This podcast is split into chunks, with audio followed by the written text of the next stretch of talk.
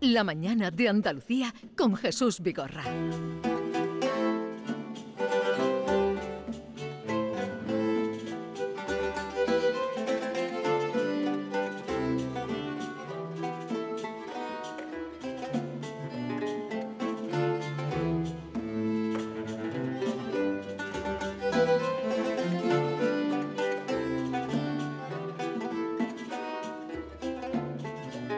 Vamos a hablar de un libro y de una historia em, de la que llevamos hablando tres años, porque esto, esto duró tres años, la vuelta al mundo, ca- casi como los proyectos de ahora. Sí, más o menos igual. Una historia, eh, hablaremos de esa historia, pero con otro final distinto. Y es Nadie lo sabe el título, y dice así, toda historia tiene siempre un final, su final. Lo que voy a contar comienza mucho después de que la expedición terminara. No, yo no formé parte de ella. De hecho, a día de hoy jamás he pisado una nave. Todavía. Me da miedo el agua. Pero lo que tengo que contar, la historia que agarrota mi alma y ha luchado toda la noche por querer salir a la luz, ensuciará el rostro de su héroe y esa gloriosa expedición. Vaya arranque para un año de celebraciones. Así comienza la novela Nadie lo sabe de Tony Gratacos, que está con nosotros. Eh, Tony, buenos días. Hola, buenos días. Muchas gracias, Jesús. Bueno, es que sepas que se me ha puesto la carne gallina, ¿eh? Si Con tu quieres, lectura, sigo, ¿vale? si quieres sigo leyendo. Bueno, aquí enfrente tienes a tus fusiladoras, eh, Maite, Hola, Maite. Norma, Hola, y, Norma. y Diego, el, Y el Diego. fusilador. Y- vale. Eh, yo creo que vamos a empezar contando porque ese, eh, ese final que he leído, que dices, eh, su rostro de héroe mm, eh, ensuciará el rostro de su héroe, que es indudablemente eh, Juan Sebastián Elcano. Pero antes de esta novela, publicada en Editorial Destino, muy bien presentada, tiene una historia porque es tu primera novela. Tú eres periodista. Efectivamente. Has ejercido eh, Sí, sí, sí, con, trabajado. con- con éxito, Sí. en fin- y es tu primera novela. Sí. Y, y escribe la novela, ¿y qué pasa a partir de tener tu novela escrita? O sea, yo un día decido a mi mujer, le digo, oye, cariño, ¿te importa? Me voy a poner, a- me, ¿me dejas escribir una novela? Porque claro, hay que pedir permiso porque es un año de trabajo, es un año de aislamiento. Y mi mujer, sorprendentemente, dice, sí. Y entonces yo pongo a escribir la novela. La acabo de escribir y entonces, una vez ya escrita, recibo el primer eh, eh, feedback. Mi mujer, muy importante, luego una hija mía, me dan sus comentarios, me dicen, oye, Tony, esto está muy bien. Y entonces yo lo mando a una agencia literaria. Eh, si, tú, si yo lo hubiese mandado a una editorial, no me hubiesen hecho ni caso. Pero una agencia literaria, se la Buena. mando, una de las mejores de Barcelona, y me dicen que sí. Entonces yo digo, ostras, pues ya soy escritor, pues si una agencia literaria te representa, pues ya, bueno, seguro que luego ellas lo colocan en una editorial. Pero eso ocurre el 13 de marzo del 2020, el mismo día que Pedro Sánchez anunció el confinamiento. Y entonces cuando retomamos la conversación con la agencia en septiembre, una vez pasado el confinamiento, me dicen, oye Tony, nosotros lo vamos a mandar a seis editoriales, pero que sepas que el negocio ha cambiado y quieren apostar sobre seguro. Y un autor novel cuesta. Pero yo pensaba, bueno, si una agencia literaria tan buena como tal me dicen que sí, pues alguna de las seis caerá. Bueno, ninguna Ninguna de las seis me contestó. Y entonces yo dije, oye, mira, si algo he aprendido de la- documentarme y de escribir sobre Magallanes es que aquí uno no se puede desanimar cuando sabe que tiene la verdad de su parte. La verdad, entre comillas, de su parte. Bueno, en mi caso... o- o cuando- el- o- o tú creías en tu obra. Que sabes que, que- que cuando crees en tu obra, efectivamente. Pero no porque solamente creas que lo has escrito tú y por tanto está bien, no. Sino porque has recibido diferente feedback de gente, incluso del negocio literario, y te han dado un buen espaldarazo. Y entonces dices, oye, pues ¿Y yo qué, esto... y qué pasó? ¿Y qué hiciste? Y entonces dije, oye, pues no me queda otro- otra, otra alternativa. O sea, el YouTube de un escritor es Amazon. O sea, no, no, no queda otra manera. autoedición. Efectivamente, autoedición. Entonces, con Amazon lo, pas- lo, lo vuelcas el PDF en Amazon, entonces Sí. Amazon lo imprime, Amazon auto y, y- Y alguien empieza a leerlo. efectivamente, y entonces tú lo mueves como puedas. Tú tienes que ser entonces, has sido Magallanes Tu hasta el momento, ahora tienes que ser. Juan Sebastián Elcano y decir, Ya. oye, pues tengo que llegar a puerto como sea. Vale. Y, y de ahí a, a una editorial de prestigio como destino, eh, Sí, ¿cómo o sea, llegas? ¿cómo llegas también? Pues la- la- los avatares y la casualidad. O sea, llego, consigo vender 3.000 ejemplares de... 3.000 de- ejemplares en- por Amazon. En Amazon, sí. ¿Vale? A precio estándar, ¿eh? No, no, no no- rebajando precio, sino al precio que se tiene que pagar un libro. Pero ahí pillaste ya algo. Eh, ¿Te reportó algo? Sí, claro. Ah, vale, sí, vale, sí, vale, sí, hombre, sí, sí, sí, vale, pero llega un momento que dices, jo, qué bien, que ojalá tuviese una editorial, pero yo no busqué una editorial porque ya ese camino estaba descartado. Pero entonces en septiembre, a mediados de septiembre, contactan conmigo, o sea, como, como como un, como un milagro, de verdad. Como de repente eh, hay dos grandes grupos editoriales en este país Sí. y se reparten el, prácticamente todo el negocio, que es el Grupo Planeta y el Grupo Random House. Bueno, pues una editorial, un sello de Grupo Random House y Ediciones Destino de Planeta, los dos convergen en el tiempo y me dicen, oye, nos interesa tu libro. Y yo, "Ey, un momento, pero ¿qué está pasando aquí? O sea, no, no puede ser, de verdad. Y entonces, eh, bueno, pues me, me- me inspira mucha confianza el Grupo Planeta, o sea, el, el descubrimiento que hace Ediciones Destino de mi novela, o sea, la pasión que, que- que- que veo en los ojos de Ediciones Destino y digo, oye, pues mira, Ah. firmo con Ediciones Destino que creo que eh, podrá llegar al público el lector, que es las grandes librerías, a todas las librerías, todos los puntos donde la gente eh, consume. Queríamos contar esta intrahistoria porque a la novela, los que estamos en ella leyéndola, nos está enganchando. Norma, que ha sido la más rápida y, y que la acaba de leer y la acaba de terminar, también, pero ya el tono de tu novela, este arranque, eh, nos parece, eh, bueno, mm, primero atrevido, por esa parte decía, ahora vais a enteraros quién es Juan Sebastián Elcano, en una novela, en un cine de novela. claro. Así es que vamos a hablar, Elcano, dos porque superhéroes. tú empiezas a hablar de, de Elcano por unas dudas que te asaltan, que esto sí que Sí. es realidad, ¿no? Que, Sí, que- efectivamente. Que no habla de Antonio de Pigafetta, Sí. que fue el, el único Sí. que dejó escrito constancia, que se hacía proteger cuando iba a la corte Sí, de guardaespaldas y que luego el rey, con todo lo que había hecho, ser el primero que le había dado la vuelta al mundo, no le concede el, el título de capitán y, y poder hacer como La tal misma la misma ruta que él pide. Y aparte, esas son las preguntas que a ti te llevan a decir. Exactamente. Esa es la ¿Qué mecha que lo, que lo enciende todo. Pero entonces pienso, ostras, Pero vamos tú, a ver. pero, pero tú ya habías investigado sobre, sobre esta hazaña. o- Claro, o- o sea, yo pensé, oye, creo que las 500 años del, a a los 500 años de la primera vuelta al mundo, creo que es importante contar eh, la historia refrescada, porque realmente eh, el español queremos poco nuestra historia. Entonces hay que, oye, tal. Y entonces, al irme documentando, claro, yo sabía que tenía que darle una vuelta, que tenías que contar algo más. Pero claro, al encontrarme, sobre todo como, vamos a ver, ¿cómo puede ser que Antonio Pigafetta, que es uno de los 18 de los que vuelve, gracias a la pericia, el valor de Juan Sebastián Elcano, y no le mencionan todo el libro. Y yo, ¿pero en qué cabeza cabe? ¿Pero cómo puede ser alguien tan desagradecido? Entonces, eso fue la mecha. Dije, tengo que dar respuesta a esa incógnita. Porque la crónica de Pigafetta no menciona en ningún momento, En ningún a Juan momento Sebastián a Juan Elcano. Sebastián Elcano, efectivamente.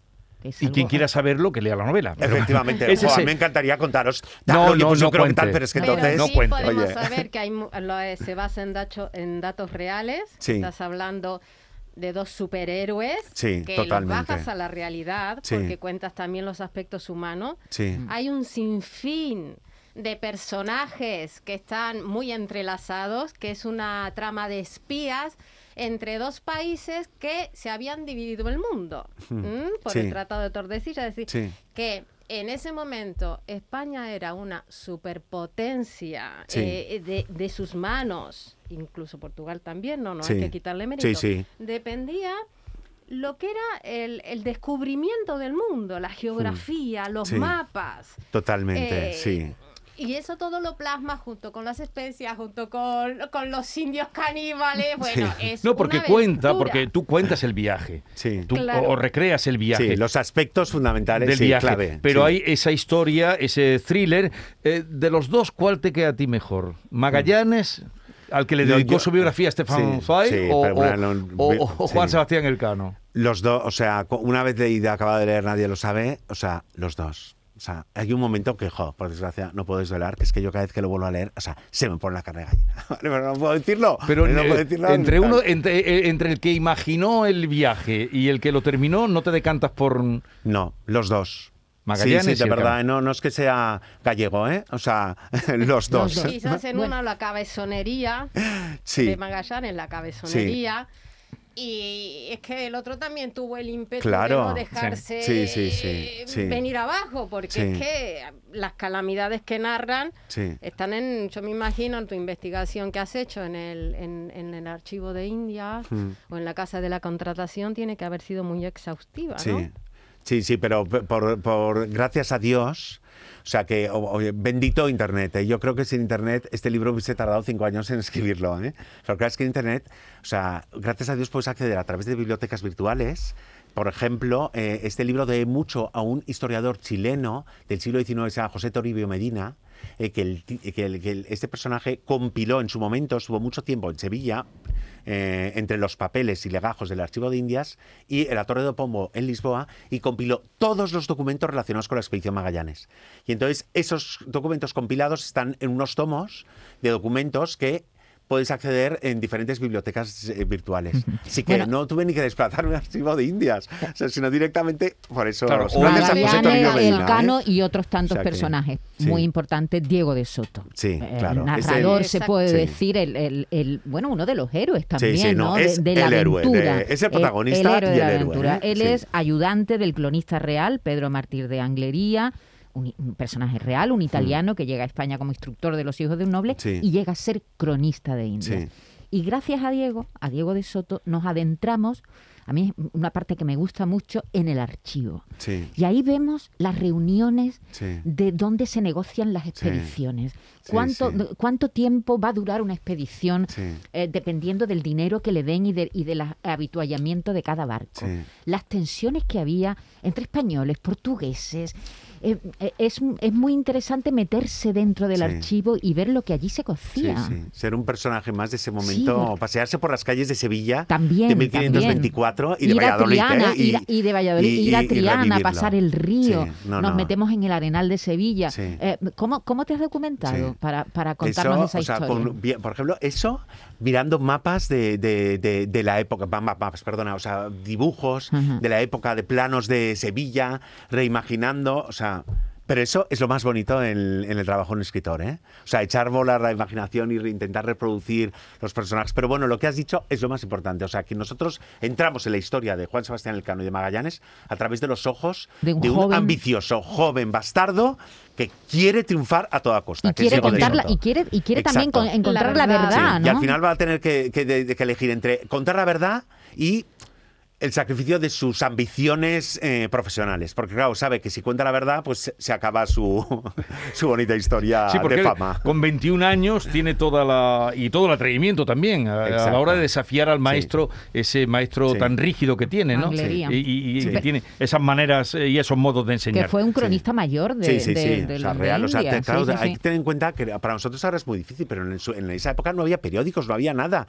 La manera, por ejemplo, cómo el resto de Europa fue eh, la- la- las conquistas, lo que estaba haciendo España, era gracias a las crónicas de los cronistas. Y Pedro Martí de Anglería, como buen italiano, tenía sus contactos en, en Roma y en las diferentes cortes de Europa como para hacer llegar sus crónicas. Así que él era el Wall Street Journal de la época, o la BBC de la época. Oye, ¿por Vale. qué dices aquí? Porque todo vino por ir a buscar a las molucas, las Sí, especias, ¿no? sí. Pero eh, tú dices, como autor, que la búsqueda de las especias era promovida por las mujeres. Sí, bueno, en un momento dado hay un momento de discusión entre el obispo Fonseca y tal en la novela, el que claro, es que las mujeres realmente son las constantes revolucionarias de la historia. Porque al fin y al cabo, ¿qué es lo que conseguíamos con las especias? Con las especias lo que conseguíamos era que los alimentos, o sea, darle un nuevo matiz, conservación y nuevos matices a los alimentos. Entonces hay un momento dado que uno de los personajes dice oye, que las grandes revoluciones eh, de las especias se han hecho las mujeres, porque los perfumes eh, se están nutriendo de esas especias y luego la cocina está cambiando gracias a las especias. O sea que la, que- la revolución es mujer. Siempre, ¿eh? Estamos y de luego en La revolución es mujer. Sí, sí. Oye, eh, me dices que no te puedes decantar ni por Magallanes ni por Juan Sebastián Elcano, pero eh, ¿cómo fueron, eh, para también nuestros oyentes, las relaciones no fueron buenas entre no, ellos? no fueron buenas. Nunca Y- fueron buenas. Nunca fueron buenas y oficialmente, o sea, constan documentos en el que a Elcano luego se le interroga a su llegada a España y él habla mal de Magallanes. Así que... chan, chan. Bueno, Magallanes tenía como mala, mala fama de una persona Sí. antipática que Sí. empatizaba, no empatizaba con la gente, No, que tenía pero tenía problemas. claro dónde Hubo tenía que ir. motín, eso es real, Sí, todo, sí, eso, sí, todo eso es real. todo eso es real, Sí, sí, sí, sí. sí. Eso, el mote- Sí. Y se amotinaron en contra sí, de amotaron, Magallanes. Y la manera en que acaba, En que acaba el motín en, Claro. Y que- en las tierras de Norma. que- o sea que... claro, que en un principio el libro impacta porque estamos acostumbrados, por lo menos la parte que la parte más suave de la historia, pero claro, cuando se va al detalle y se ve una valentía, un hombre tan fuerte, tan determinante, esa tripulación eh, tan eh, eh, que tú en, una, en un momento dices son lo peor de cada lo peor de cada casa, ¿no? Que tendría que ser gente de, mm, que no se dejaba pasar una. ¿Mm? Sí, sí. Entonces todo eso Gente es- brava, gente, gente brava, brava. sí. Eso A- es a lo mí- que hace a mí hay algo que me ha sea sorprendido. tan trepidante también Sí. y tan fuerte y que te dé como bofetadas. Norma, Sí. no sé si te ha sorprendido a ti saber que dormían en cubierta. Eso es, a Claro. mí eso es de los... claro, no, no, lo eso a mí me sorprendió. Yo pensaba que dormían Yo en la he- bodega. no, yo- He leído la, la biografía de Magallanes de Soay, que está también muy bien. Ah, sí. yo no la he Sí, leído. está muy bien. Está Ese muy libro bien, es muy bien, recomendable. sí. Eh, Dormían en No, no, cubierta. claro, es que nosotros estamos acostumbrados a ver Master and Commander, Sí. que dormían en bodegas, en las Sí, sí, hamacas. sí, al lado de- al lado No, de no, la- no. de la yo- habituallamiento, Yo, vamos, reto sobre todo aquí a cualquier sevillano que se pase por la nao Victoria por la- Mm. y que vea dónde dormían. Dormían en cubierta, en un cascarón que se que debía es. mover así, debía entrar agua cada dos por tres. O sea, impresionante. Y también la edad de algunos tripulantes. Sí, Hablas sí. de un grumete que, Sí, ten- sí. que tenían 13, 12, ya, 13, ya, ya. 14 No, no, años. ¿Y Y eran los que los- subían a los palos mayores a desatar las velas. Porque no podía subir un marino, no podía subir. Hablamos de Ahora, hombres, pero sí, buena sí. parte de, de- de estos barcos estaban también llenos de niños. niños, niños que hacían su vida ahí. Vale, eh, vamos, ¿y has visto la nave que está puesta? Sí, la- sí, sí, la yo nave ya, Victoria? sí, yo ya a las 12 tengo presentación de Ah, la presentas allí, Sí, a las sí, 12. sí, allí, vale, pues te sea, vamos a dejar con Sí. el cuestionario. Normita, ¿tienes preparado cuestionario señor. para eh, Tony, que, que ya se ha convertido en novelista de éxito, bestseller? Venga. A ver. Cuestionario binario. Poder de decisión. Señor Gratacos, le voy a hacer un breve cuestionario con dos opciones. O blanco o negro, el chino o el shan, o lo uno o lo otro. Debe Sí. optar. Empezamos. Ahora que tiene el gusanillo de la escritura, si tuviera que elegir leer o escribir. Escribir. Como en El Príncipe de Maquiavelo, que nombra, ¿qué es el amor para usted? ¿Un fin o un comienzo? Un comienzo. ¿Dónde hay más corrupción? ¿Entre los funcionarios de la Casa de la Contratación del siglo XVI o actualmente dentro de ciertos partidos políticos? En los dos. Para una noche bajo las estrellas conversando con el Cano, ¿en la cubierta de la Nao Victoria o en los jardines de la Casa Pilatos? en la nao Victoria. Dice, a bordo de las naves va lo peor de cada casa y regresa lo peor de lo peor. ¿En qué quedamos? ¿Qué eran esos 18 supervivientes? ¿Héroes o villanos? Tendrás que leer el libro para ver. Ah, tengo que resolver entre uno y otro. Héroes. Héroes. Héroes. Héroes. Tony. O sea, sin duda, ¿eh? Sí, eh, bueno, eh, eh, lo del archivo de India, entonces lo vamos a dejar a un lado porque lo tuvo en su propio ordenador, el Sí. archivo. ¿Ha soñado con su novela como Diego de Soto lo hace en sus pesadillas o apagaba el ordenador y ya? He soñado como Diego de Soto. ¿Cómo le daría más miedo? ¿En dónde le daría más miedo que le desembarcaran? ¿Entre los indios caribes que se comieron a más de un conquistador o en la delegación de Hacienda? Eh, ostras, en la delegación de Hacienda. Si fuera posible, ¿qué caballo montaría? ¿A Cascabel de Alibey o a Rocinante del Quijote? A Cascabel. Hacer eh, viaje en la nao Victoria y dar la vuelta al mundo, ¿qué preferiría usted? ¿Eso o una nave espacial y llegar a Marte? La nao Victoria. En de... En de... ¿Qué, qué hay? ¡Ah! ¿Qué te ¿De qué hay más? ¿De qué hay más? En nadie lo sabe. ¿De datos o de imaginación? Eh, 50, 60 y 40. Que me dio un maremoto ahí. Y para terminar, ¿me podría decir cuánto cuestan 100 gramos de clavo? ¿En 5 euros o 10 euros? El clavo por el que se mataban, el clavo de olor, en la actualidad, que eso era el más que el oro. ¿Cuánto Cinco cuesta? euros. Eh, ah. Cinco Ah, lo euros sabe, el ¿eh? kilo, ¿no? Sí, sí, Cinco aquello euros. Los era- 100 gramos Los ahora, 100 los 100 gramos. gramos. Pero antes eso Bueno, era... Claro. Tony Se Gratacos. mató. Oye, ¿este apellido de dónde viene, Tony? Viene, bueno, soy de, de Barcelona, pero todo el mundo afirma que viene de. Venimos de los griegos, ¿eh? De, los griego, fenicios. Gratacos. Tony Gratacos. No cualquiera puede tener. Ya Precioso estaba, apellido. estaba predestinado a ser novelista, Tony Gratacos. Oye, El nombre ya lo tienes. Por cierto, Tony, ¿estás trabajando ya en otro proyecto? Eh, sí, sí, sí, sí, claro. Es que una vez que uno empieza a escribir y no, no, po- sí, sí, sí, sí, ¿eh? Y ¿Y además también creo de que... investigación y así? Sí, sí, sí, o sea, hay que seguir con la historia, claro, es que estamos en un año, en 1500, o sea, hace 500 años el- en España se cocía, se cortaba todo el Todo, bacalao. todo o sea, que entonces ten- si tenemos a Diego de Soto, eh, pues vamos a, sigamos aprovechando Ah, a Diego claro, de Soto, claro, que siga porque contando con nuevas qué edad te- bueno, nuevas termina con- aventuras. mm, claro, con poca termina edad con- todavía. Claro, o sea que... Y además, donde vas ahora, que es a allí a la vera de la Torre del Oro, donde está Sí, la nava a presentar el libro, ahí empezó todo. A ver, allí ahí empezó. Ahí y empezó acabó todo. todo. Sí, Ahí sí, empezó sí. todo. Oye, ha sido un placer conocerte. Oye, igualmente, Y que gracias, mucho ¿eh? éxito. Y a todos ustedes, lean Nadie lo sabe, porque. a Nadie todos- lo sabe, además. A todos nos ha enganchado. Hasta luego, Tony. Muchísimas Adiós. gracias.